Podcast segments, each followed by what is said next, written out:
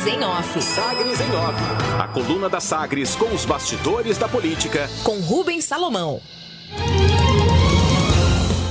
E a edição desta segunda-feira, dia 25 de outubro de 2021, você confere que vereadores aprovam a LDO do município de Goiânia com previsão de arrecadar 119 milhões de reais com taxa de lixo. A Câmara Municipal aprovou na última semana o projeto de lei de diretrizes orçamentárias, a LDO, que prevê receita de 6 bilhões 327 milhões de reais, sendo 2,3 bilhões advindos aí de impostos e contribuições. E o texto passou com pelo menos três citações à taxa de limpeza pública, a TLP, a taxa de lixo, nos anexos da LDO, inclusive com a previsão de arrecadação de 119 milhões e 100 mil reais com essa nova cobrança. A despesa total projetada para o município em 2022 é de 6 bilhões 322 milhões de reais o prefeito de Goiânia, Rogério Cruz, do Republicanos, enviou um projeto para instituir essa taxa de lixo ainda no mês de julho. Mas, diante de reação negativa, a tramitação ficou paralisada na Comissão de Constituição e Justiça. A alegação do passo municipal apontava para uma obrigação legal pela criação da cobrança por conta do novo marco do saneamento, a Lei número 14.026, de 2020, sancionado né, o marco do saneamento pelo presidente Jair Bolsonaro em julho do ano passado. Uma análise da OAB Goiás, no entanto, rechaça essa obrigatoriedade da lei federal, assim como também aponta a inconstitucionalidade no projeto enviado para a Câmara Municipal. O projeto continua lá paralisado, mas a LDO prevê sim a arrecadação referente a essa nova taxa. No texto da lei, o que fica é o seguinte, abre aspas, não estão incluídas no cenário de receitas quaisquer arrecadações atípicas ou recorrentes e não há previsão de mudanças na alíquota ou base de cálculo dos tributos. Portanto, sem ocorrência do efeito legislação na estimativa de receitas e tributos. Porém, há a previsão da instituição da taxa de limpeza pública no município de Goiânia, conforme projeto de lei número 0258 de 2021 é o que cita o texto da LDO, a Lei de Diretrizes Orçamentárias, que foi aprovada em segunda e última votação na última semana, incluindo, portanto, essa previsão da taxa de lixo, que tem matéria, né, tem projeto paralisado na Câmara. Depois de chegar ao Legislativo no dia 14 de julho, agora o projeto da taxa de lixo continua estacionado na Comissão de Constituição, Justiça e Redação. Não há sinalização do Executivo sobre o assunto, mas há uma tendência de o projeto ser arquivado, inclusive uma tendência entre os vereadores da base do prefeito. Na coluna Sagres em Off você confere inclusive a página da LDO em um dos seus anexos que cita ali no segundo parágrafo, nesta, é, nesta determinação, a previsão de taxa de limpeza pública.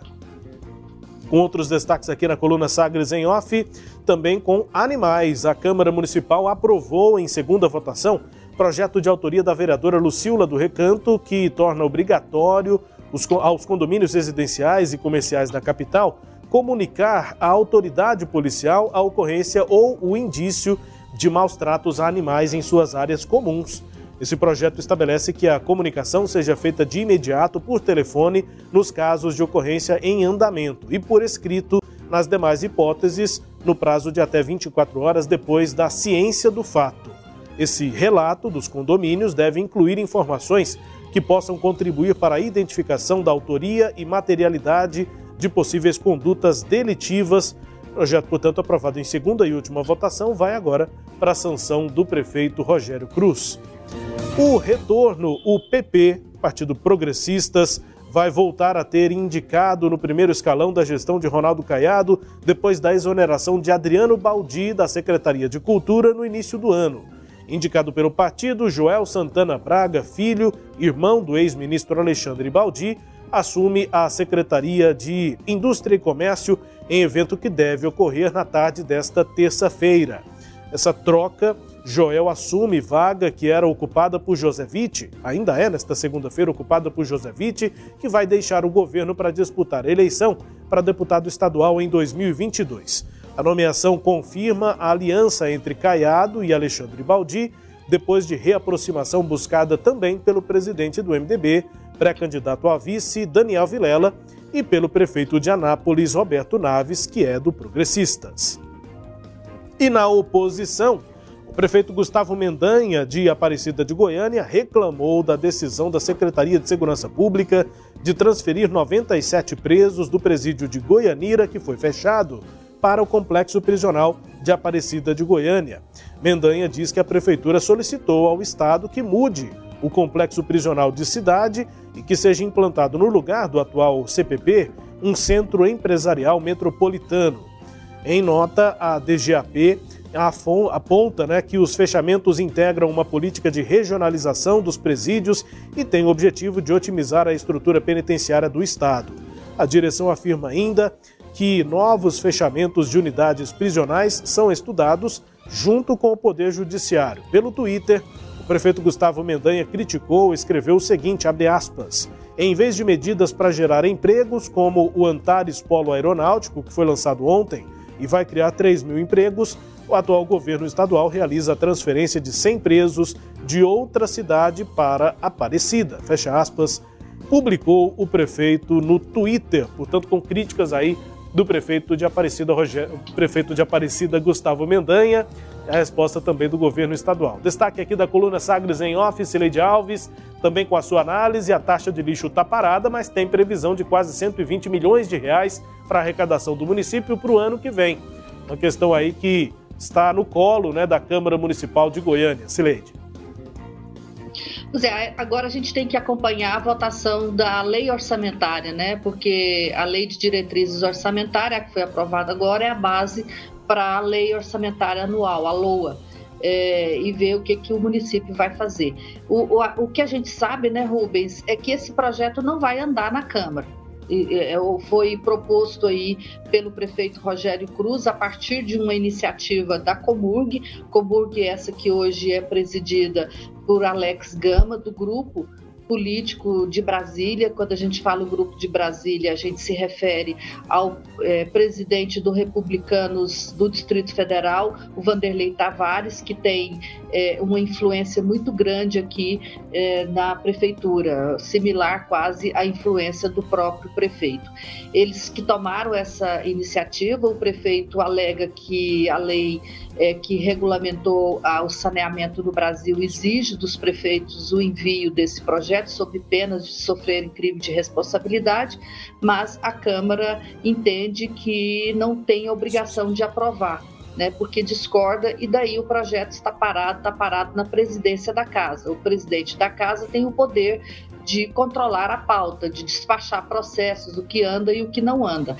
E esse é um dos projetos que está parado lá na mesa da Câmara de Goiânia e dificilmente, pelo menos essa, esse é um entendimento que prevalece lá nesse momento, dificilmente esse projeto vai sair da gaveta.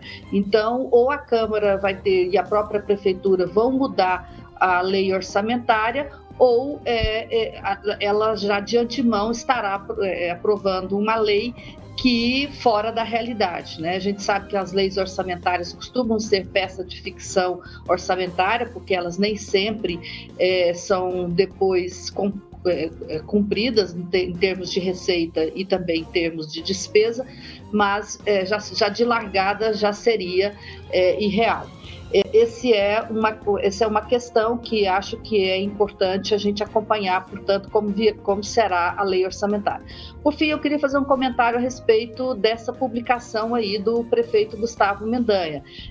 É claro, né, todo o ius para usar uma expressão do direito, ou seja, o direito de espernear é, é, livre, cada um né, faz o que quer, mas me parece que nesse caso aí o prefeito Gustavo Mendanha está apenas usando desse seu direito. Por que, que eu digo isso? Porque aquele presídio ali é um presídio regional.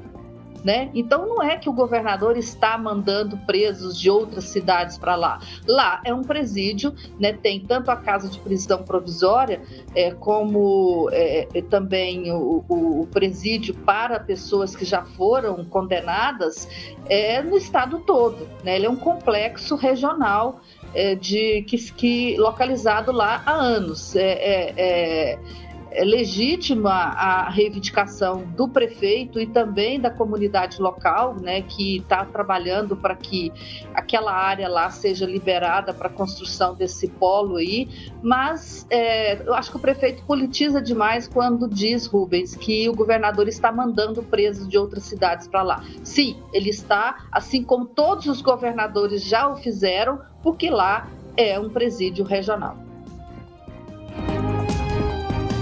Destaques de hoje da coluna Sagres em Off, também com as análises de Cileide Alves, a coluna que também é podcast. Está no Deezer, no Spotify, no SoundCloud e nos tocadores do Google e da Apple com todo o conteúdo lá no nosso portal sagresonline.com.br. Sagres em Off. Sagres em Off. A coluna multimídia. Acompanhe ao longo do dia as atualizações no www.sagresonline.com.br. Sagres em Off.